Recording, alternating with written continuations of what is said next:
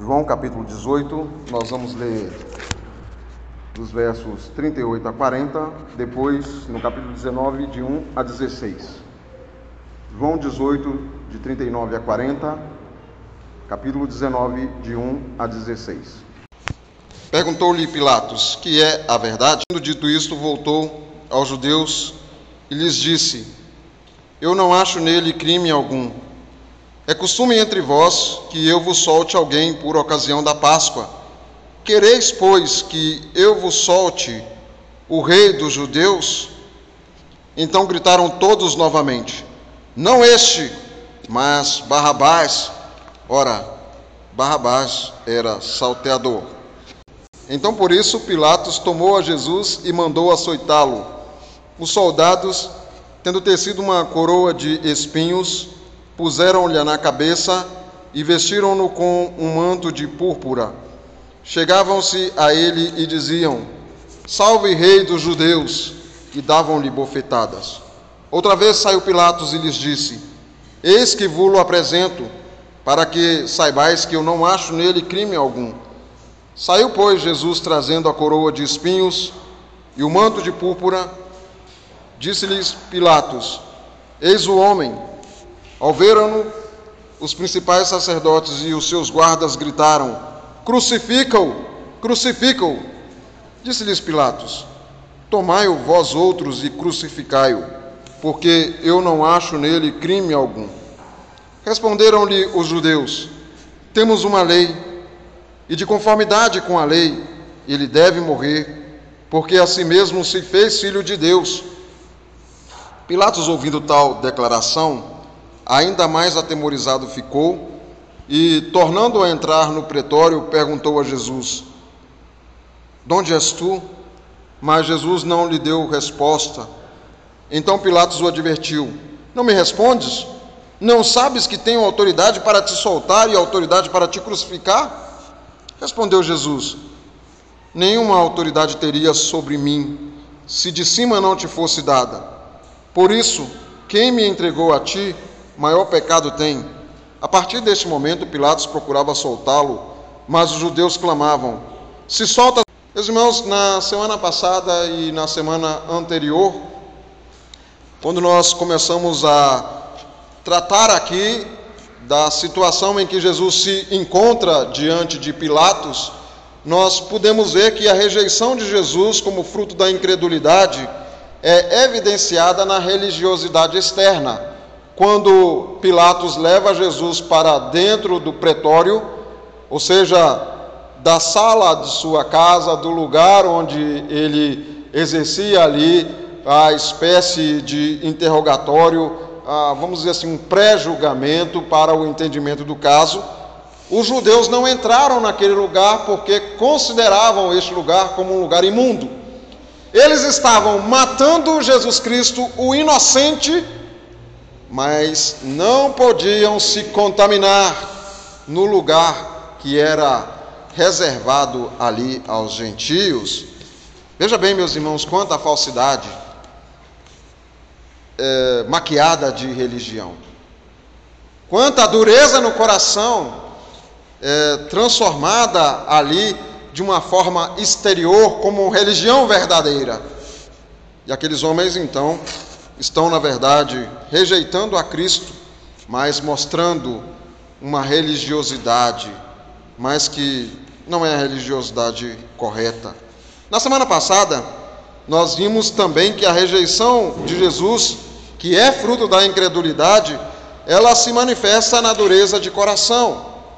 E agora nós veremos que a rejeição de Jesus, ou a Jesus, como fruto da incredulidade, se manifesta na preferência pelos homens maus e também se manifesta no temor a homens em lugar de temer a Deus. A rejeição a Jesus como fruto da incredulidade se manifesta na preferência pelos homens maus e também no temor a homens. Então, o primeiro ponto nosso aí, dos versos 38 a 40 do capítulo 18, nos mostram que a este não és amigo de César. Todo aquele que se faz rei é contra César. Ouvindo Pilatos essas palavras, trouxe Jesus para fora e sentou-se no tribunal, no lugar chamado Pavimento, no hebraico Gábata, e era para seve, pascal, cerca da hora sexta. E disse aos judeus: Eis aqui o vosso rei. Eles, porém, clamavam: Fora, fora, crucifica-o. Disse-lhes Pilatos: Hei de crucificar o vosso rei? Responderam os principais sacerdotes: Não temos rei senão César. Então Pilatos o entregou para ser crucificado. A preferência por Barrabás é a prova contundente de que a rejeição de Cristo se manifesta na aprovação do mal. Os versos 38 em diante dizem assim: Perguntou-lhe Pilatos: Que é a verdade? Tendo dito isso, voltou aos judeus e lhes disse: eu não acho nele crime algum. Veja bem a pergunta de Pilatos: que é a verdade? Pilatos, meus irmãos, tem a certeza absoluta do que é a verdade. Ele sabe o que é de fato verdade no caso. E veja bem que nesse contexto ele não está buscando o significado da verdade, nem mesmo o seu conceito filosófico, o conceito filosófico de verdade como ele está aqui em um julgamento, o seu dever, o dever de juiz daquele que está julgando a causa, é estabelecer quem está certo e quem está errado, quem de fato está com a verdade. E aqui neste versículo, meus irmãos, nós temos a, a confirmação de que ele sabe realmente quem está com a verdade. E notem bem que na procura de quem está com a verdade, ele encontrou a pessoa que não somente está com a verdade, mas a pessoa que é a verdade encarnada. E notem, meus irmãos, as suas declarações que eh, se nos seguem comprovam isso. Ele diz várias vezes aqui neste texto, neste episódio: Eu não vejo neste homem crime algum, eu não vejo Jesus como um criminoso, como aquele criminoso que vocês estão pintando aqui diante de mim. Este homem não possui crime que o torne digno de uma condenação pelo império. Essa é a declaração da verdade. Essa é a conclusão a que Pilatos chegou. E notem, meus irmãos, que não precisa ser transformado para chegar a essa conclusão. Este Evangelho nos mostra desde o seu início que as trevas reconhecem a luz, que as trevas veem a luz, que as trevas identificam a luz. Isso porque quando nós somos colocados diante de Jesus, quando o ser humano é colocado diante de Jesus, ele vê o quão pecador ele é. Nós vemos o quanto nós somos pecadores e ao mesmo tempo que nós olhamos para nós e identificamos a nossa pecaminosidade, e todo ser humano faz isso, esse ser humano também nota o quanto Cristo de fato é inocente. Nós então podemos dizer que Pilatos chegou aqui no primeiro nível de conhecimento. Ele sabe que Jesus é inocente. E não precisa ser crente para isso não precisa conhecer as Escrituras para atestar a inocência do Senhor Jesus Cristo. Há muitos ímpios por aí que comprovam essa situação. O próprio salteador crucificado ao lado do Senhor Jesus Cristo na cruz, antes de, claro, confessar a, a sua pecaminosidade, ele disse que aquele homem estava ali, mas que não merecia estar naquele local. E ele disse dele: Nós sim estamos aqui por causa dos nossos atos, mas este homem que mal fez. E daí ele suplica a Jesus que tenha misericórdia dele. Então, meus irmãos, Pilatos chega nesse nível de compreensão. Ele compreendeu que Jesus não era um rei no sentido político, ele compreendeu então a verdade. Mas será que Pilatos é um daqueles que ouve e atende à voz do Senhor Jesus Cristo? O que vem a seguir prova que não é bem assim com Pilatos.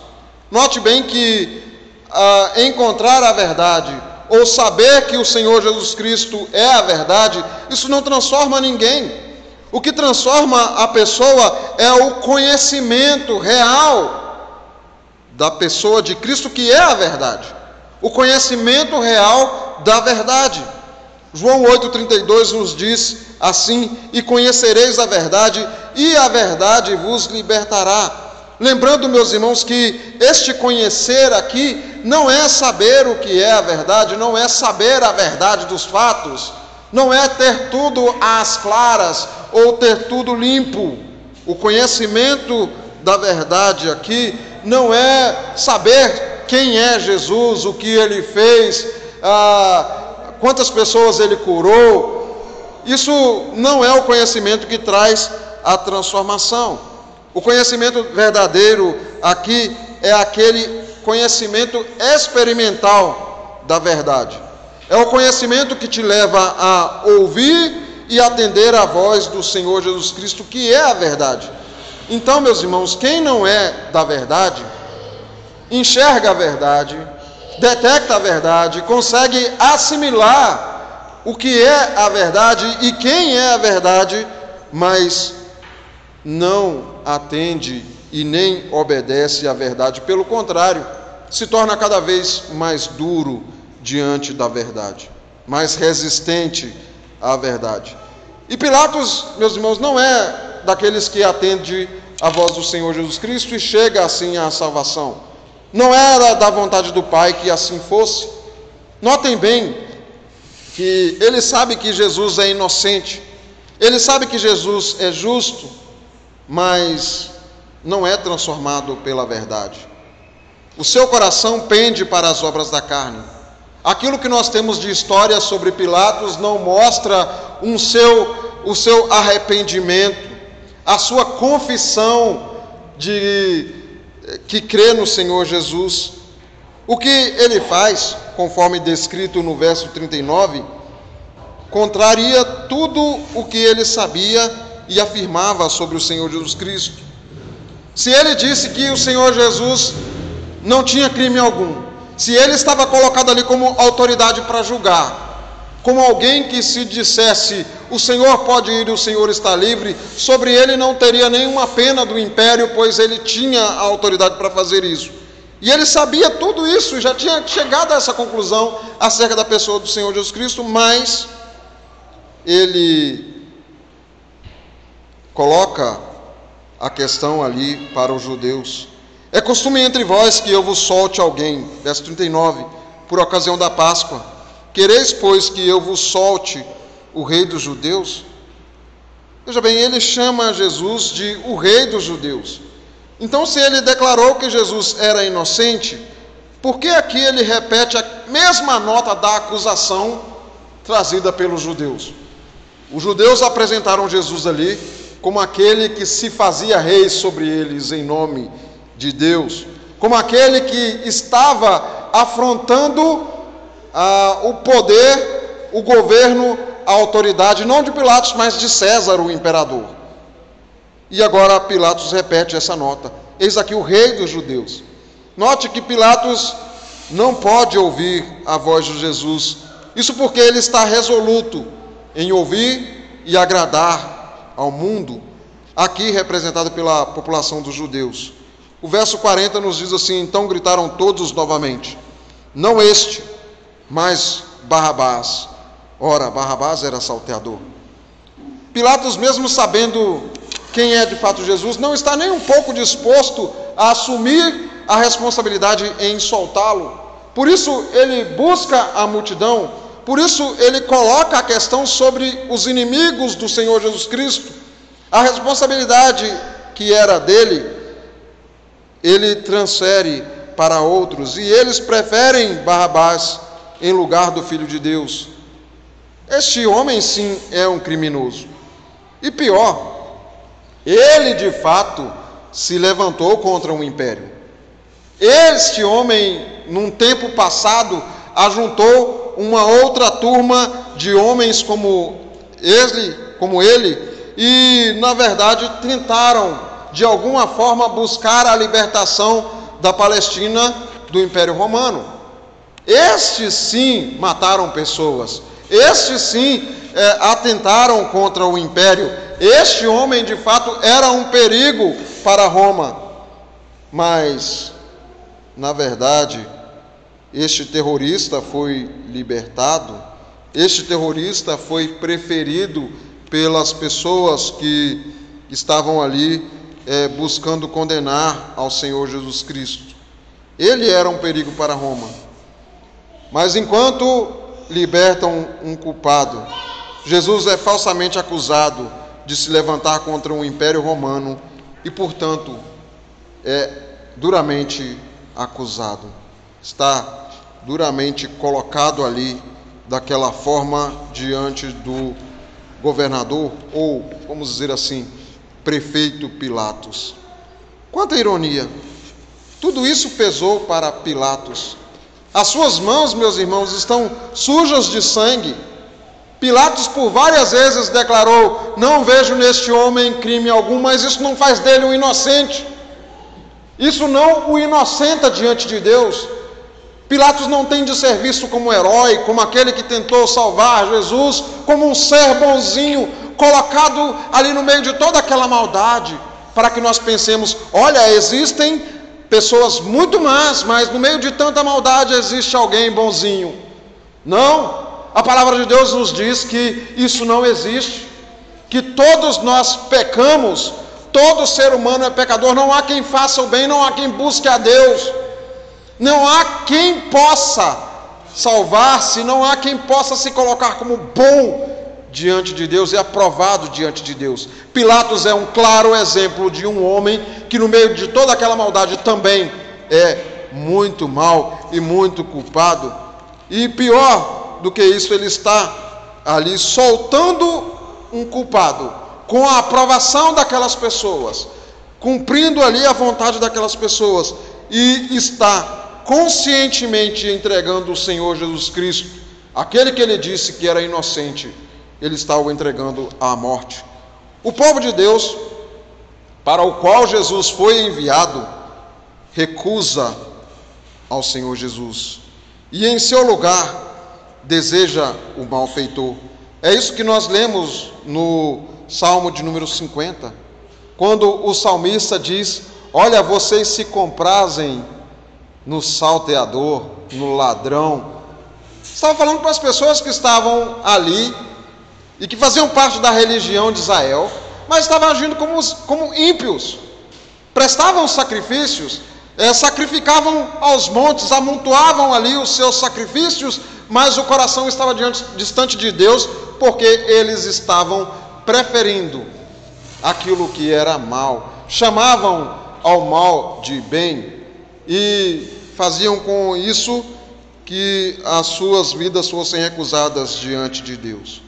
E notem bem, meus irmãos, esses judeus estão fazendo a mesma coisa. Eles estão libertando um assassino, um terrorista, e tentando matar ao Senhor. A recusa do Salvador é vista aqui. Mas veja bem, meus irmãos, que essa recusa não interrompe o plano salvífico do Pai. E isso, na verdade, é demonstrado ah, em toda a história, que Jesus vai continuando apesar de tudo isso ele procura caminhar até o Gólgota, onde será crucificado. Mas no capítulo 19, a partir do verso 1, nós veremos que a preferência por César é a prova contundente de que a rejeição de Cristo se manifesta no temor a homens, ou no desejo de agradar a homens. A preferência por César é a prova contundente de que a rejeição de Cristo se manifesta no desejo de agradar a homens. Veja bem, no verso 1 do capítulo 19 diz assim: Então por isso Pilatos tomou Jesus e mandou açoitá-lo. Veja bem que aqui, essa questão aqui do açoite, é uma tentativa de Pilatos de satisfazer o povo de alguma forma para que desistissem de matar ao Senhor Jesus Cristo. Aí talvez você pense assim, outros evangelhos parecem dar a ideia de uma sessão de açoite mais dura. Na verdade, isso aconteceu depois. Jesus foi açoitado aqui, mas é, era uma espécie de açoite de aviso, de advertência, para que as pessoas que eram malfeitoras, que tinham cometido, vamos dizer assim, crimes leves, e crimes como esse, que não era nem reconhecido pelo Estado, pudessem é, sofrer ali e pensar nas suas atitudes. Seria uma espécie de castigo. Mas, na verdade, Pilatos realiza isso e as pessoas não se dão por satisfeitas. E como outros evangelhos contam, Jesus foi açoitado antes da crucificação. Esse açoite, sim, essa sessão de açoites é, realmente é aquela sessão dura de açoites, onde a pessoa ou as pessoas que estavam chicoteando, geralmente isso era muito mais do que um, é, eram vários, com muito ódio, tomavam é, nas mãos um chicote feito de couro, com várias tiras na ponta, nas pontas, e na ponta de cada uma dessas tiras ali haviam pedaços de ossos. E a sessão era realmente tão dura, a cena era realmente tão dramática, é, que muitas vezes a, as costas eram dilaceradas e os órgãos internos eram de alguma forma expostos. Esse, essa sessão de açoite geralmente era aplicada antes da crucificação para que o malfeitor morresse mais rapidamente. Jesus passou por este açoite também. Mas antes, Pilatos deu aquela sessão, vamos dizer assim, mais leve, de açoites. Depois veio a segunda. E o interessante é que nessa segunda sessão de açoites, o que estava chicoteando só parava quando quisesse. Ou seja, ele chicoteava o malfeitor até chegar à exaustão. Imagine vários homens fazendo isso de uma vez. Mas, meus irmãos, Pilatos aplica aquela primeira punição ali, tentando fazer com que o povo sossegasse e isso não satisfez. O povo viu nisso uh, que não era aquilo que eles queriam, viu que Pilatos estava tentando escapar da situação. Meus irmãos, o coração em estado de queda quer se livrar de Deus de todas as formas, não quer tomar sobre si a responsabilidade de ter enxergado a luz e de não ter se entregado à luz. Pilatos, novamente repito, poderia ter colocado Jesus em liberdade. E no versículo 2 nós lemos assim: Os soldados, tendo tecido uma coroa de espinhos, puseram-lhe na cabeça, vestiram-no como, vestiram com um manto de púrpura. Coroa e manto são aqui vestes de rei.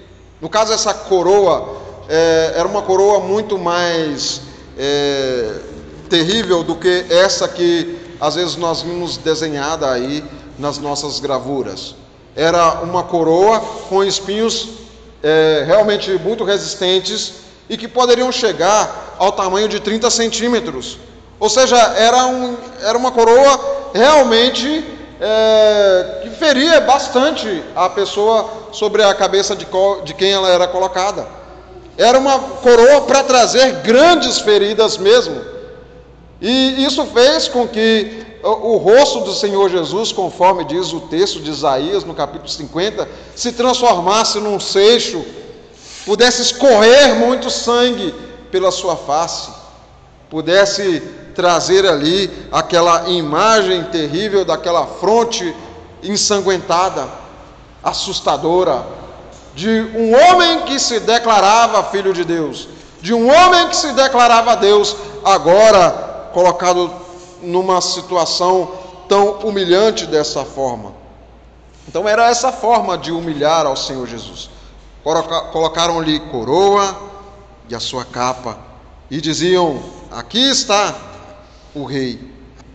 Mal sabiam esses homens que eles estavam sim corretos. Jesus de fato é o rei. O rei coroado não com coroas de espinhos, mas com toda a glória de Deus. Mas ninguém perde por esperar. No verso 3, chegavam-se a ele os soldados e diziam: Salve, rei dos judeus, e davam-lhe bofetadas. Veja bem que Pilatos faz mais uma sessão aqui diante daqueles homens ali. eu vou humilhar a Jesus, colocar uma, uma coroa de espinho, este manto aqui, as pessoas vão bater na face do Senhor Jesus, e eles chegavam realmente como súditos ali, como que prestando reverência, e neste ato de aparente reverência, eles de novo estavam esmurrando ao Senhor Jesus. E Pilatos tenta com isso convencer o povo de que não havia necessidade de uma crucificação. Notem bem, os versos 4 e 5 diz assim: Outra vez saiu-lhes, saiu Pilatos e lhes disse: Eis que vos apresento, para que saibais que eu não acho nele crime algum. Saiu, pois, Jesus trazendo a coroa de espinhos e o manto de púrpura. Disse-lhes Pilatos: Eis o homem. Jesus é apresentado então já bastante desfigurado. E Pilatos declara: Não vejo neste homem crime algum. E o apresenta assim em expressão de grande fraqueza. Eis aí o homem, como que dizendo: Notem, é este homem que vocês estão temendo? É este homem aqui, esse ser aqui, nessa imagem desprezível, esse homem fraco, esse homem incapaz. Sério mesmo, vocês têm medo desse homem aqui? Esse homem é inofensivo. Não há perigo algum neste homem aqui. E Pilatos acaba com isso dizendo uma grande verdade. Eis o homem, mesmo sem querer, Pilatos está profetizando, Pilatos está falando daquilo que é sério, daquilo que é certo, daquilo que os judeus não estavam enxergando. Eis o homem meus irmãos, Jesus é o homem Deus, é o nosso perfeito representante. Ele é homem porque precisou se identificar conosco, para assumir as nossas culpas sobre si, para nos representar perfeitamente diante de Deus, teria de ser um de nós, e Cristo se fez um de nós, homem de dores e que sabe o que é padecer. Tinha de ser homem, para sofrer no meu lugar e no seu lugar. E ainda bem que foi assim. Pilatos fala acertadamente acerca do Senhor Jesus Cristo, eis o homem, mesmo sem saber o significado da riqueza dessas palavras.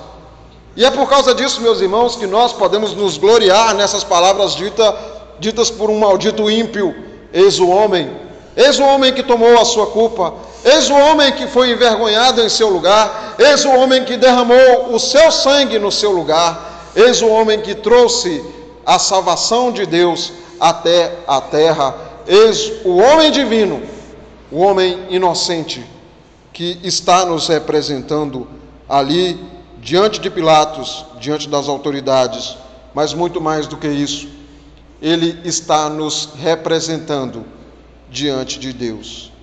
Veja bem, meus irmãos, as pessoas perdem a sua condenação.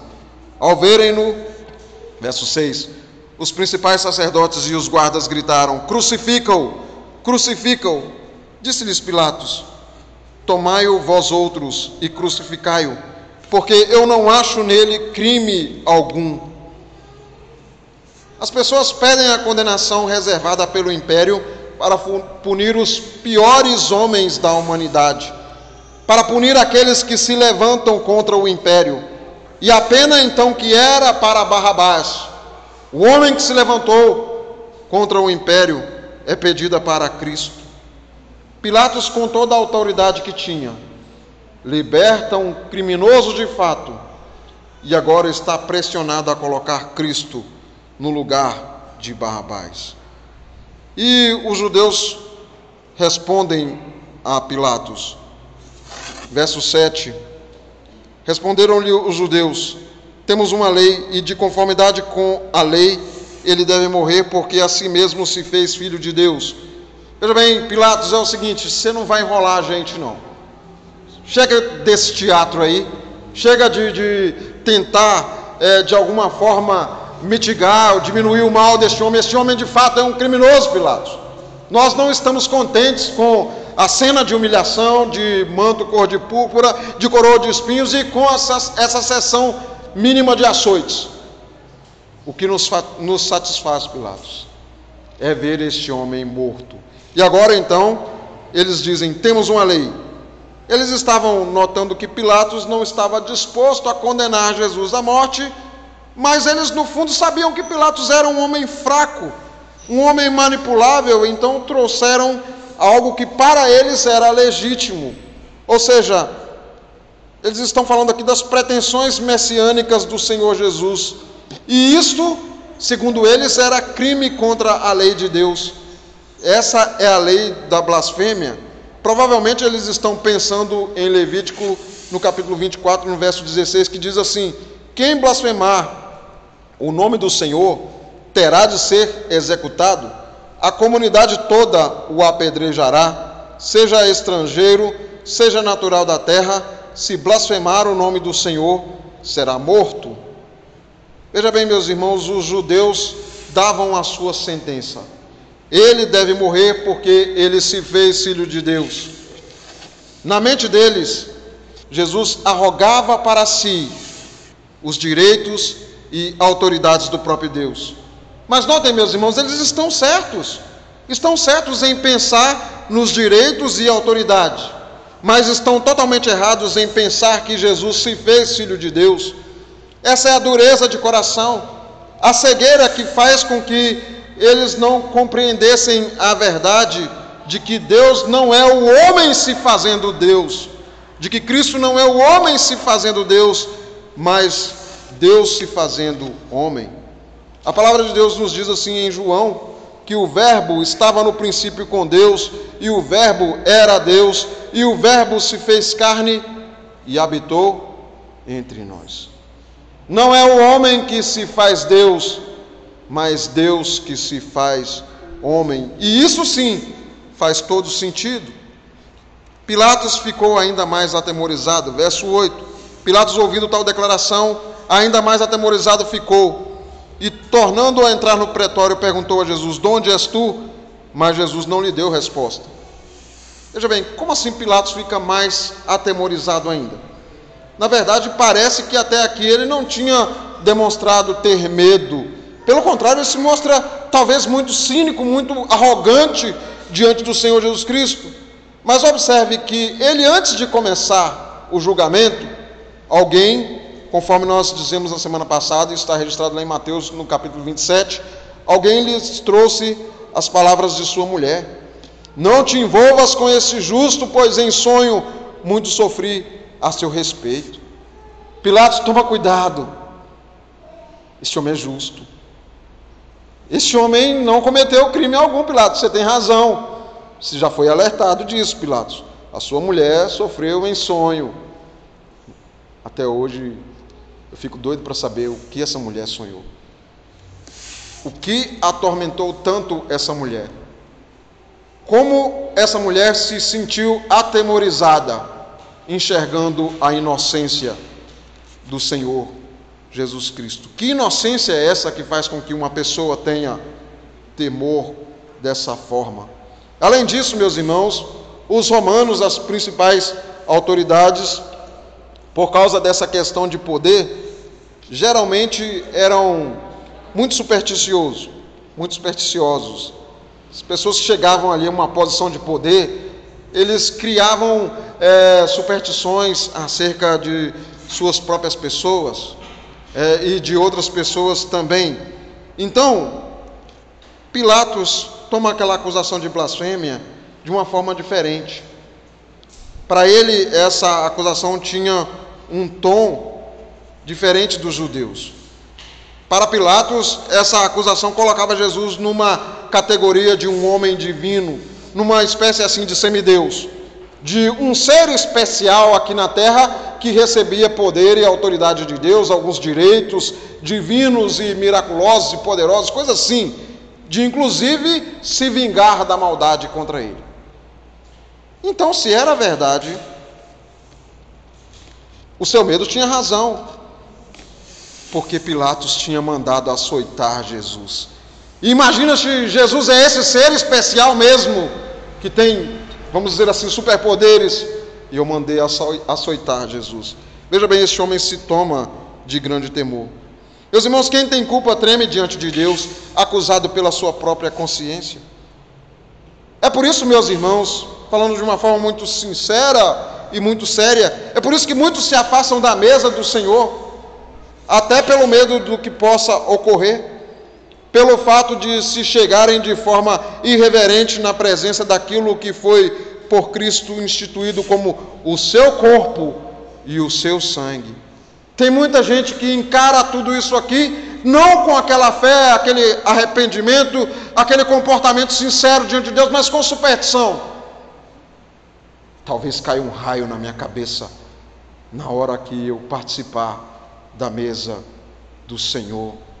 Meus irmãos, a coisa é muito mais séria do que o nível da superstição. Deus toma a nossa vida com grande sinceridade diante dele. Ele sabe o quanto nós somos pecadores, ele sabe o que eu e você fizemos, ele conhece perfeitamente o nosso coração. E o que resolve a nossa situação diante dele é a nossa fé, é o nosso arrependimento, é a confiança no sangue que foi derramado no propiciatório divino, que perdoa e que nos lava de todos os pecados. Para alguns é muito mais fácil agir como Pilatos, se afastar, ao invés de reconhecer o erro e de se arrepender. E no verso 9, conforme nós já lemos, para Pilatos não faria diferença nenhuma toda aquela questão, toda a pergunta que ele fez a Jesus, ele, para ele não fazia diferença a resposta de Jesus. Mesmo que Jesus ficasse ali o tempo todo explicando quem ele era, qual a sua origem, ele não compreenderia a origem do Senhor Jesus Cristo, o Verbo divino. Mas o que ele queria era ouvir alguma coisa que pudesse acalmar o seu coração cheio de medo, era alguma coisa que aquietasse os gritos de sua consciência. E por causa disso ele se torna ainda mais arrogante diante do Senhor Jesus. Verso 10: Então Pilatos o advertiu: Não me respondes? Não sabes que tenho autoridade para te soltar e autoridade para te crucificar? Respondeu Jesus: Nenhuma autoridade teria sobre mim se de cima não te fosse dada. Por isso, quem me entregou a ti, maior pecado tem. Pilatos, no auge do seu temor, se irrita e ameaça Jesus com uma carteirada. Veja bem, eu sou aqui o enviado do imperador. Eu tenho toda a autoridade para te soltar e tenho autoridade para te crucificar. Note bem, Jesus, você não é romano. Você não é quem domina. Você é dominado, você é judeu. E para piorar, Jesus, você é judeu de origem humilde vindo de Nazaré. Os próprios judeus, meus irmãos, eles mesmos caçoavam de Nazaré. Eles mesmos caçoavam das pessoas que vinham da região da Galileia. E principalmente quem vinha de Nazaré. Você vê isso no começo do Evangelho, quando ah, um dos discípulos é apresentado ao Senhor Jesus e ele diz assim: De Nazaré pode sair alguma coisa boa? Tem alguma coisa boa em Nazaré? É assim que as pessoas de Nazaré eram vistos, dessa forma, sem valor nenhum. E Pilatos ali está colocando diante dele: Ó oh, Jesus, você não é nada. Mas veja bem, Jesus dá uma resposta então para Pilatos. Até que enfim Jesus fala. E Jesus discerne a mão de Deus por trás do poder de Pilatos. Olha é o seguinte, Pilatos: nenhuma autoridade teria sobre mim se de cima não te fosse dado. Jesus não está falando aqui, meus irmãos, é, da autoridade política que Deus concede aos nossos governantes, só isso. Lógico que Deus é quem concede essa autoridade.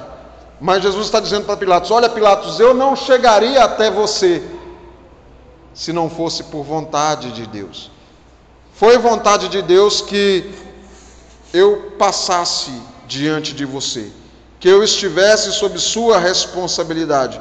Então, Pilatos, entenda isso. É Deus quem me colocou aqui. Foi o Pai quem me colocou aqui diante de você. Então, Jesus está explicando para Pilatos que quem está no controle daquela situação toda não é ele, não são os judeus, não é Judas, não é Caifás, não é Anás, mas quem está controlando tudo é o próprio Deus. E ele completa: Quem me entregou a ti, maior pecado tem. Veja bem, meus irmãos, que Pilatos não está sendo isento de culpa. A sua autoridade, sim, é dada por Deus, mas isso não o torna irresponsável ou, no caso, inculpável. Quem me entregou a ti? Provavelmente Jesus está falando aqui diretamente de Judas e de Caifás, do traidor e do sumo sacerdote, e possivelmente também dos judeus que estavam ali naquele momento. Esse sim tem maior peso de culpa. Isso porque, meus irmãos, os judeus, aquelas pessoas que estavam ali, eram autoridades religiosas, eram sacerdotes, eram as autoridades do sinédrio. Eles conhecem a Escritura de trás para frente, conhecem tudo de cor e salteado, eles conhecem a lei de Deus, eles conhecem os salmos, eles conhecem as profecias acerca do Messias. Judas, por três anos, andou com o Senhor Jesus e Pilatos ouve todas essas palavras do Senhor Jesus. Veja bem, quem me entregou tem maior pecado que você. Pilatos entendeu. Eu tenho culpa no cartório. Eu sou culpado. E ainda mais, eu só estou aqui porque esse ser divino, esse ser especial aqui, diz que é por autoridade do Deus dele que eu estou aqui. E, meus irmãos, se Pilatos já estava cheio de temor, imagina ouvindo essas palavras do homem que ele julgava pela sua superstição ser um ente especial divino, e assim ele tenta soltar Jesus desesperadamente. É isso que nos diz o versículo 12. A partir deste momento, Pilatos procurava soltá-lo, mas os judeus clamavam: Se soltas a esse, não és amigo de César. Todo aquele que se faz rei é contra César. Mais pressão da multidão. Pilatos é um homem que teme aos homens. Ele teme a multidão, ele teme a Tibério César, o imperador. E este homem, o imperador Tibério César, era um que sempre alimentava a suspeita de estar sendo traído pelos seus subordinados. E Pilatos era um subordinado de Tibério César. E acontece que, embora não seja por relatos bíblicos, mas relatos históricos, nós temos o conhecimento de que anteriormente os judeus expuseram diante de Tibério um descontentamento com Pilatos. E agora se chega diante dele essa acusação de que Pilatos absolveu um homem acusado pelo sinédrio judaico de sedição, ele não teria nenhuma chance diante de Tibério César. Ainda mais porque seria apresentado como um que se pôs em oposição a César. Se soltas a este, te fazes inimigos, inimigo de César te colocas contra o próprio imperador. Veja bem, Pilatos, note bem o que você está fazendo. Você não tem saída, Pilatos, porque se você soltar a Cristo, quem morre é você. E isso toca a alma, o coração de Pilatos. Versos 13 e 14. Ouvindo Pilatos essas palavras, trouxe Jesus para fora e sentou-se no tribunal, isto é, um estabelecimento de julgamento, no lugar chamado pavimento no hebraico Gabatá. Pilatos se assenta no tribunal, ele está julgando, e agora ele apresenta Jesus dessa vez, não como um homem, mas como o rei. Ele diz assim no vers... Eh, o versículo 14 nos diz assim: Era para a seve pascal, cerca da hora sexta, e disse aos judeus: Eis aqui o vosso rei. Então, note bem, meus irmãos, que Jesus é apresentado como rei. A linguagem aqui é como numa linguagem de cerimônia de coroação, mas na verdade é uma grande cerimônia de zombaria. É como se Pilatos estivesse com ironia para com os judeus. Olha, quem domina sobre vocês é Roma. Quem governa sobre vocês é Tibério César. Vocês não têm rei coisa nenhuma. Se este aqui é aquele que se faz rei sobre vocês, eis aqui o vosso rei. Este é o único rei que vocês podem ter. Então aqui ele está entregue a vocês. Veja bem que Pilatos novamente está falando demais sem saber que está falando a verdade. Eis aqui o vosso rei. De fato, meus irmãos, Jesus é o rei dos judeus. Jesus é aquele que veio cumprindo todas as profecias messiânicas. Jesus é aquele que cumpre o Salmo 50. Jesus é aquele que cumpre Isaías 50. Jesus é aquele que cumpre todas as promessas acerca do Salvador que haveria de vir. Jesus é aquele para o qual aponta todas as figuras do Antigo Testamento. Ele é o Cordeiro, ele é a água da rocha, ele é o pão vivo que desce do céu. Ele é, de fato, o redentor, o Salvador prometido. Então, ele é o rei prometido pela Escritura e que estava diante deles e eles não o reconheceram. Veja bem, meus irmãos, que é feito como que um arranjo especial nessa narração de João aqui, trazendo essa história. Veio para os que eram seus, mas os seus não o receberam. Os seus aqui são os judeus, os portadores da Escritura e portadores da promessa, mas eles não o reconheceram. Olha, eu estou colocando diante de vocês o vosso rei. Vocês não o reconhecem? Não, não reconhecemos. Por isso, versos 15 diz assim: Porém, ele, porém clamavam: Fora, fora, crucificam, disse Pilatos. Hei de crucificar o vosso rei?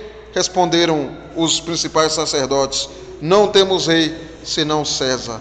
A multidão enfurecida clama pela morte de Cristo. Não recebemos, não reconhecemos, não temos este homem como o nosso rei, portanto, crucificam. Mas ele é o vosso rei. Não, nosso rei não é este homem aí, nosso rei é César. Veja bem, meus irmãos, que aquela multidão de judeus, fustigados pelo Império Romano, maltratados por Roma, dominados pelo império, agora se curvam diante de César e diz: Nós temos César como nosso rei. Nós reconhecemos a autoridade sobre nós somente a autoridade de César. Meus irmãos, estes homens aqui demonstram não ter nenhum temor de Deus. Conhecem as Escrituras, mas as Escrituras não servem para nada na vida deles eles reconhecem aqui a César, estão prontos a temer, a obedecer, a satisfazer a vontade do imperador. Os judeus estão aqui colocando-se sob o jugo de César e clamando a César como o rei sobre eles. Onde estão as profecias que apontam para Jesus Cristo como rei? E as profecias que falam do Messias? de todas aquelas promessas acerca do Salvador, do rei que haveria de vir e reinar sobre eles. Não, rei para nós é César. Os judeus primeiro preferem Barrabás, os judeus agora preferem César, o dominador deles. Prontamente recusam o Salvador, o Messias, o Cordeiro de Deus que tira o pecado do mundo. E no verso 16 nós lemos assim: Então Pilatos o entregou para ser crucificado. Há, meus irmãos, também o um relato de que Pilatos aqui, quando ouve a multidão clamando dessa forma, lava as suas mãos, como que dizendo: Olha, se vocês vão fazer isso, eu não tenho culpa nenhuma nessa situação. E o entregou para ser crucificado. Note aqui, meus irmãos, diante de Deus, o clamor da multidão em favor da soltura de Barrabás é um forte testemunho contra eles mesmos. Então eu pergunto: quem de fato está sendo julgado? É o Senhor Jesus Cristo? A transferência da responsabilidade de Pilatos pesa sobre ele. Pilatos lava as suas mãos.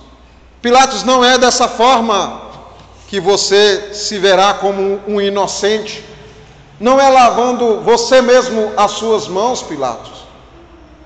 Meus irmãos, notem bem que antes de chegar a este ponto, antes da sua prisão, ali na casa onde estavam preparando a ceia, Jesus lava os pés dos discípulos. E Pedro, aquele homem que haveria de negar a Jesus, disse assim: Senhor, não sou digno de que te faças isso, de que me faças isso. Jesus disse para Pedro: Se eu não te lavar, Pedro, tu nem, não tens parte comigo. E Pedro responde: Então, Senhor, não somente os pés, mas também a cabeça, o corpo inteiro, Senhor, me lava por completo. Pedro pede para que Jesus o lave por completo. Mesmo sem entender naquele momento ali tudo aquilo, o que tudo aquilo significava. Pilatos, ele mesmo lava as suas mãos, ele mesmo tenta se inocentar, ele mesmo tenta se é, desculpar daquilo que estava acontecendo ali. Não, Pilatos, não é assim. Se você, como Pilatos, muitas vezes apela para a autopenitência, uma busca do perdão por seus próprios caminhos, da libertação de suas culpas pelas suas próprias veredas, por aquilo que você pensa que vai é, alcançar o favor divino. Eu vou na igreja porque, pelo menos assim, eu vou demonstrar para Deus que eu estou gostando dele. Não é assim que funciona. O ato de você frequentar a casa do Senhor, os cultos, é um ato que prova o quanto você é grato por aquilo que Deus fez por você. Autopenitência não salva Pilatos, autopenitência não salva você, não salva os judeus, não limpa ninguém.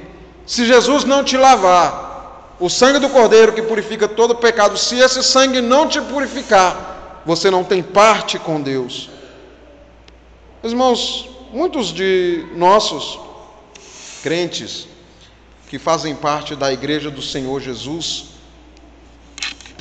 muitos daqueles que, vamos dizer assim, de alguma forma se associaram à igreja, mesmo sendo crentes, mesmo sendo conhecedores da lei do Senhor, não podem ouvir a voz de Jesus.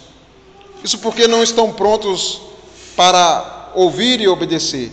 Estão muitas vezes prontos sim a dar ouvidos aos apelos do mundo, estão prontos a desfrutar daquilo que o mundo oferece, estão sempre pendendo para o mundo quando o mundo está em contraste com aquilo que Deus coloca às suas disposições.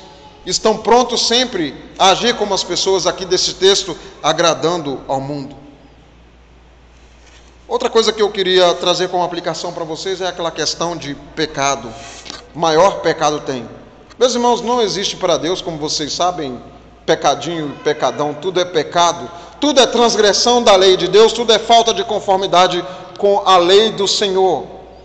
Mas há pecados que são mais odiosos diante de Deus à vista, conforme diz o nosso catecismo. E isso por causa das circunstâncias em que são cometidos. Talvez depois de ouvir a mensagem da palavra de Deus, depois de uma meditação, depois de uma oração, depois da leitura da Escritura, isso faz com que o pecado seja mais grave diante de Deus. O pecado cometido no dia do Senhor, o pecado cometido depois, mesmo depois de ter recebido o sacramento da Santa Ceia. Tudo isso faz com que o nosso pecado se torne mais grave. O pecado cometido por aquela pessoa que tem maior conhecimento da Escritura se torna mais agravante diante de Deus. Portanto, meus irmãos, prestemos atenção nessa questão. O ímpio é pecador tanto quanto nós mas os nossos pecados são mais odiosos diante de Deus à vista. Não que isso cause a sua condenação, mas você deve refletir no quanto isto é sério diante de Deus, no fato de não brincar com Deus. Os judeus tinham cometido maior pecado que Pilatos, e a responsabilidade sobre eles era muito maior nessa situação aqui. Outra coisa, meus irmãos, falar de coisas maravilhosas sobre Deus não transforma uma pessoa. Quem transforma, ou o que transforma a pessoa é o reconhecimento de que o Senhor Jesus Cristo é o nosso Salvador, de que Ele se entregou por nós e que de fato Ele é Rei. E nós devemos nos render ao, aos pés do Senhor Jesus confiantemente. Outra coisa que eu gostaria de deixar bem claro. Essa questão da aprovação do mal. Talvez você diga: olha, eu não estou disposto a aprovar o mal. Eu não chamo o mal de bem. Mas nós estamos vivendo numa sociedade, meus irmãos, em que coisas terríveis são colocadas diante de nós como coisas aceitáveis.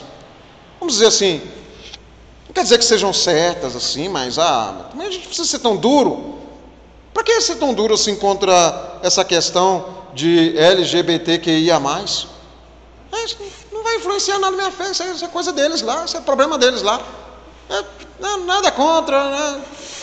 é aceitável o comportamento deles, desde que não venham para perto de mim, podem fazer o que quiserem lá. Isso começa entrando devagar, meus irmãos. As coisas começam, a serem vistas assim, como não tão perigosas, e quando notamos o pensamento está sendo totalmente transformado. Vocês têm acompanhado isso por aí nas nossas mídias. Pessoas que são colocadas assim como certas diante da sociedade. E nós devemos prestar atenção em tudo isso aí. Nós não devemos aprovar, meus irmãos, qualquer que venha a ser um desvirtuamento daquilo que Deus santificou. No caso em que nós estamos falando, Deus santificou o casamento entre homem e mulher. Deus não santificou o casamento entre seres iguais. Deus santificou o casamento como realmente algo que ele aprovou. E então, é isso que nós devemos entender como relação familiar correta diante de Deus. O contrário disso é pecaminoso. Você não tem que achar bonito, por mais que a mídia tenta, tente mostrar que é bonito, que é inofensivo, que isso não faz mal a ninguém. Isso faz mal sim. Isso contraria a lei de Deus isso contraria os propósitos criacionais de Deus para a raça humana. E nós não devemos ver o mal como bem. E outra coisa, meus irmãos, que nós sejamos sempre prontos a temer a Deus, em lugar de temer aos homens. Muitas vezes, talvez você obedeça alguma coisa. Vamos trazer aqui para a questão de igreja. Talvez você obedeça por questão do medo de ser apanhado pela direção da igreja, pelos líderes da igreja, de sofrer alguma, algum processo de disciplina num tribunal diante do conselho da igreja. Meus irmãos, isso é o mínimo. Quando o conselho faz isso com uma pessoa, o conselho faz isso com o fim de resgatar, com o fim de corrigir, com o fim de fazer com que a pessoa seja novamente restaurada que ela entenda que ela caiu e que precisa realmente dessa restauração. Eu não tenho de obedecer por causa do temor das penas, mas eu tenho que obedecer porque eu temo a Deus, porque eu reconheço a autoridade divina, porque eu reconheço que em Jesus Cristo eu sou amado por Deus e por causa deste amor eu devo obedecer ao meu Deus. Pilatos julgou a Jesus e o entregou para ser crucificado. Pilatos, os judeus, Judas, ninguém perde por esperar. O ímpio não perde por esperar. Veja bem, meus irmãos, haverá um dia em que Deus há de julgar as nações da terra o próprio Senhor Jesus Cristo, que foi apresentado ali em expressão de grande fraqueza, será apresentado como um rei forte e poderoso, poderoso para julgar, e ele condenará aqueles que quebraram a sua lei. Nós iremos participar da Santa Ceia do Senhor. E a nossa participação na ceia é a prova de que cremos que Cristo voltará e que haverá de julgar os ímpios que haverá de colocar os ímpios no seu devido lugar. Que a nossa esperança nesse dia seja de salvos contemplarmos Cristo sendo glorificado por todas as pessoas da terra, contemplar Cristo sendo exaltado, confessado como aquele que de fato reina eternamente. Que Deus te abençoe em nome de Jesus. Amém. Vamos passar a ceia do Senhor, meus irmãos.